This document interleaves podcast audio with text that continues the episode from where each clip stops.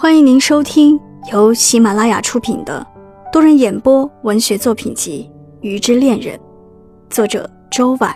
欢迎订阅。第一百四十四章：大道理再多也无用。演播：小艾罗露西斯。爱情是最不讲道理的东西。很多时候，大道理人人都懂。可一旦遇到了爱情，你就忘得差不多了。Q 小姐是一个企业的高管，她是一个极其理智的女生，公私分明，不会因为感情的原因影响到对事情的判断。这也就是为什么她的职业发展一直很好。一直保持单身的 Q 小姐，突然有一天谈恋爱了。也就是从那一天开始，同事们发现 Q 小姐有了一些变化。最开始热恋的时候，Q 小姐每天都过得很开心，做事认真，效率也高。可没过多久，Q 小姐和男朋友吵架了，原因也只是一些鸡毛蒜皮的事。但一吵架，Q 小姐的工作状态就完全不一样了。她经常心不在焉。效率也相当的低。其实 Q 小姐也知道，她这样的状态不是很好，会影响到其他人。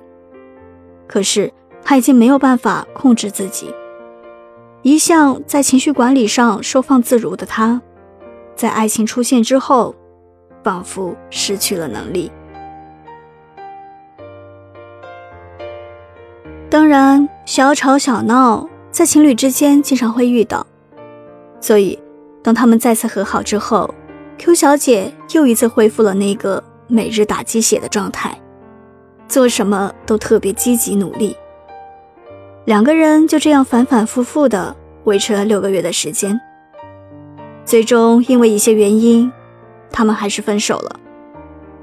这一次的分手让 Q 小姐备受打击，她跟公司请了三个月的长假。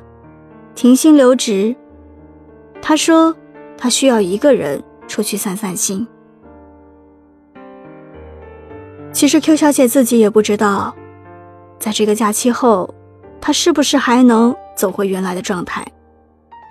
爱情让她失去了理智，她迷茫，她挣扎，她痛苦。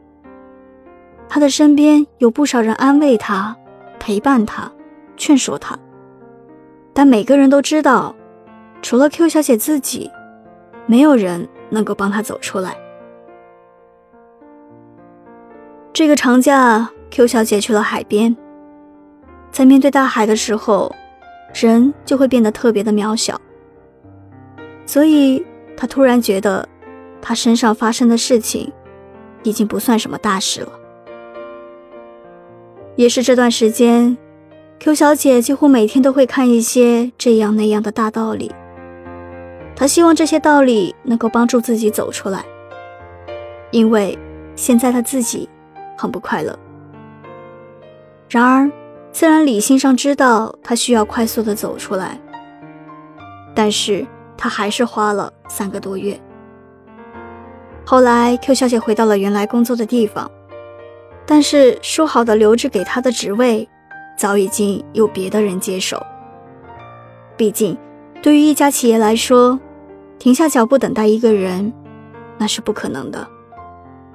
公司安排了 Q 小姐去做别的工作，当然，她也没有太计较，所以她的生活又慢慢的回归到了原本的样子。